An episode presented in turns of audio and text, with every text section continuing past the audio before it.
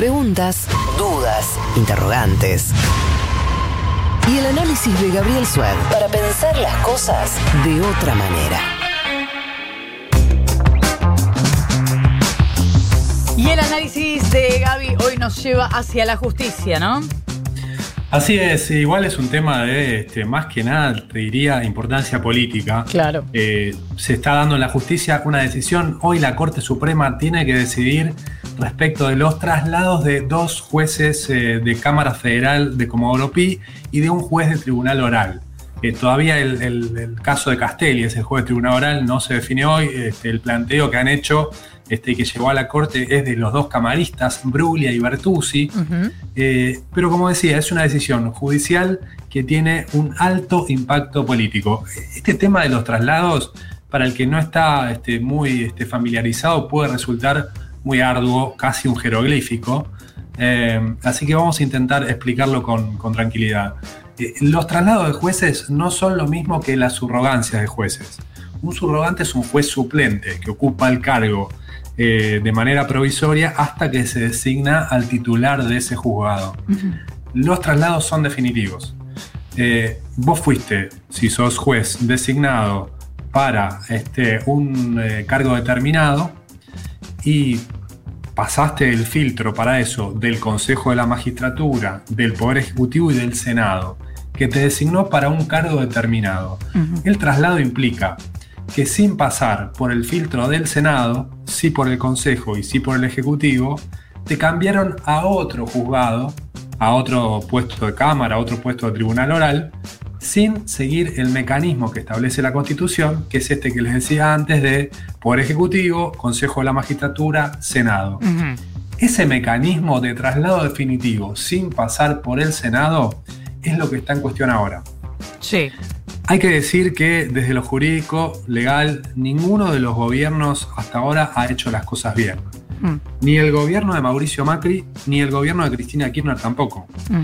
De hecho, los traslados de jueces son una práctica que se viene implementando hace mucho tiempo, hace muchas décadas. El problema es que se fue desnaturalizando.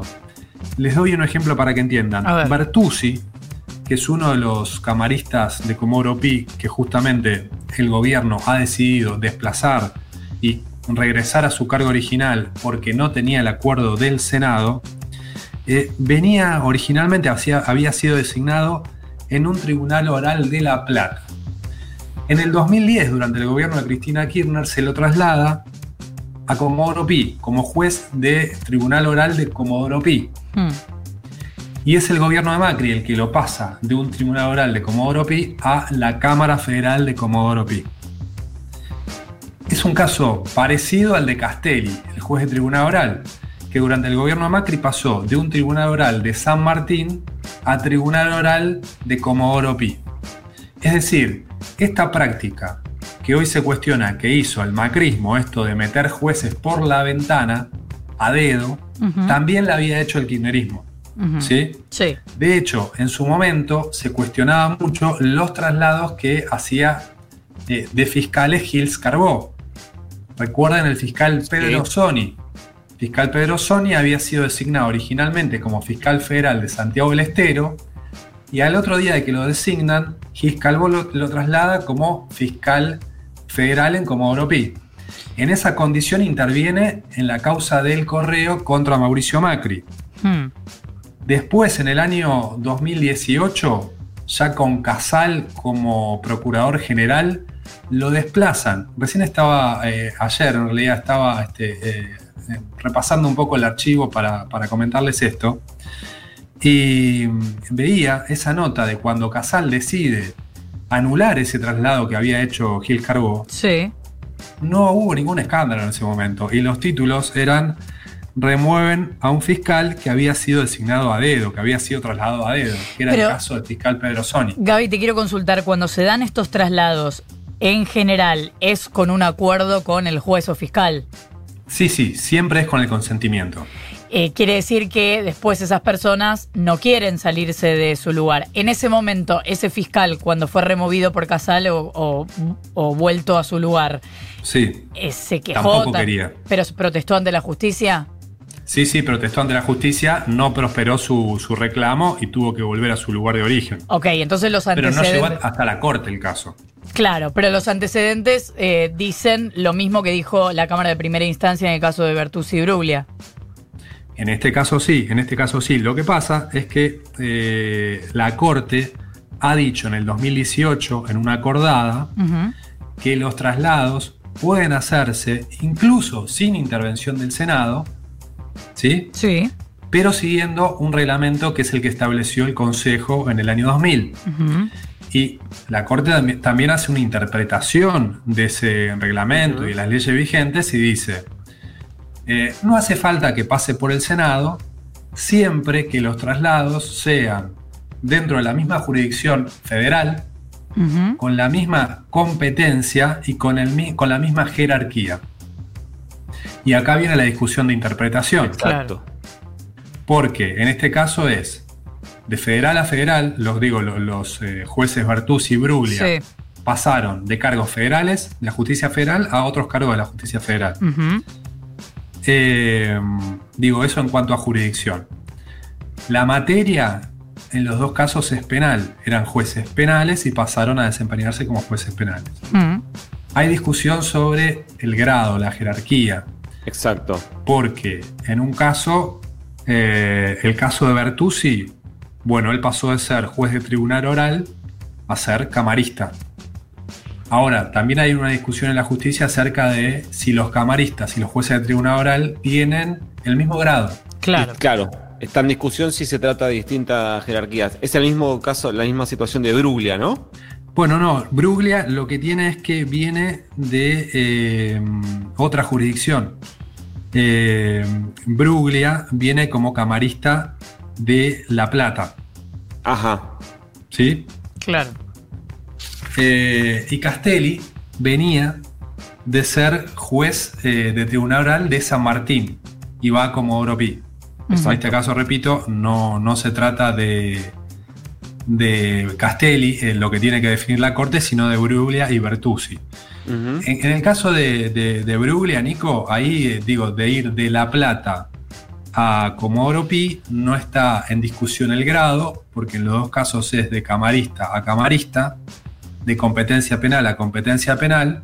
Lo que se discute ahí es si puede este, un camarista de una jurisdicción que si bien es federal, era eh, extraña, no, no digo, no, no es este, no, no estaba dentro de la capital federal, sino que venía de otro lado, pasara como Oropí. Gaby, cuando se hicieron los traslados de estos jueces durante el macrismo, ¿hubo cuestionamientos? Bueno, eh, desde el desde el kirchnerismo en ese Claro, momento la oposición sí, sí. se cuestionó, sí se cuestionó. Eh, ahora, la corte si definiera eh, que, que los traslados estaban, estaban- estuvieron mal hechos y, convalida- y si convalidara esta definición de- del Senado y del gobierno de Sí. anularlos, estaría este, también incurriendo en una contradicción, porque en esa acordada 7 del 2018, si bien no lo hizo con nombre y apellido, en ese momento el ministro de Justicia Garabano Mm. le consultó por el traslado de Bruglia. Y ante esa consulta, y dado que venían del antecedente de querer convertir tribunales orales nacionales, que no eran federales, en federales, ¿se acuerdan de esa ley de Sí. justicia 2020? Sí.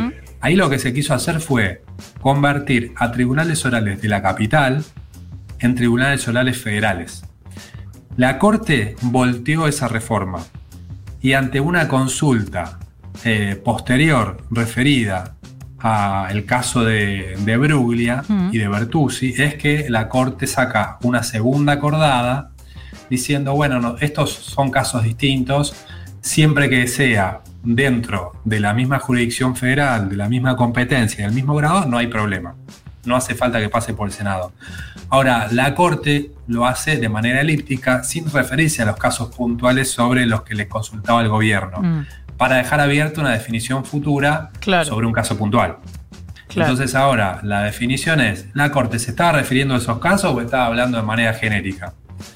Digo, para no embarrarnos más con estos detalles jurídicos, lo que les digo es que eh, tanto el kirchnerismo como el macrismo, como incluso la Corte, ante esta definición y ante esta discusión, pueden entrar en alguna contradicción. Y que en definitiva, lo más importante de la Corte es el impacto político que pueda tener la, decisión. Cosa que por supuesto la Corte no desconoce. Por supuesto, porque esto define el mapa de un lugar clave de la justicia como Comodoro Pi, porque esto define la relación de la Corte con el gobierno de Alberto Fernández, que hay que decirlo, es el único de estos que estoy nombrando que no eh, recurrió a este mecanismo de traslado y que eh, lo que está al menos este, desde lo discursivo intentando y desde lo formal también es poner un freno a una práctica que se había desnaturalizado. Ustedes imaginen que entre 2013 y 2015, gobiernos kirchneristas, hubo 23 traslados. Y durante 2015 y 2019, gobierno Macri, 22. O sea, en 12 años, 23 traslados. En 4, 22. Mm. Claramente se había ido de las manos y aparte con este, la ocupación de lugares clave como la Cámara Federal de Comodoro Pi. Claro.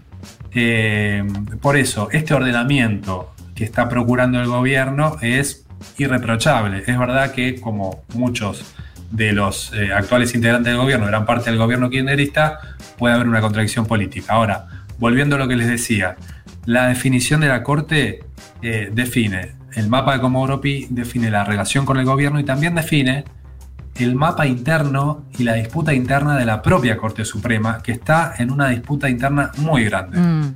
muy grande y que sale de nuevo a la luz la disputa que tiene como protagonistas a Rosenkrantz y a eh, Lorenzetti. Recuerden, Lorenzetti era presidente de la Corte y lo fue durante 11 años hasta el 2018. Sí. Eh, Rosenkrantz eh, logra desbancarlo. Desde ese momento Lorenzetti le hace la guerra. No le deja ni las contraseñas. Claro, entonces esta definición y ahora lo que hace Rosenkrantz es convocar a esta audiencia y para presionar al resto de los jueces a que tome una definición. Eh, ahora, hay algo más que para mí se juega en este tema que es muy importante, muy importante. Dentro de los jueces trasladados también está Eduardo Fara. Eduardo Fara es uno de los 10 jueces que fueron trasladados según ese listado que hizo el oficialismo hoy en día eh, sin cumplir con los requisitos básicos y que por eso sometió a consideración del Senado. Hmm. Los tres que no se presentaron a esas audiencias fueron Bruglia, Bertuzzi y Castelli, y es por eso que esos traslados fueron anulados. Ahora, hay otro juez que es Eduardo Fara. Fara fue designado camarista federal de Comodoro Pi durante el gobierno kirchnerista. Después, durante el gobierno de Macri, eh, es uno de los que firma la eh, liberación o el fin de la prisión preventiva de Cristóbal López. A partir de ese momento, sí, ejerce por supuesto el gobierno de Macri presiones sobre él eh, y arreglan, arreglan trasladarlo, no echarlo. Lo trasladan a un tribunal oral de San Martín, que es donde está actualmente.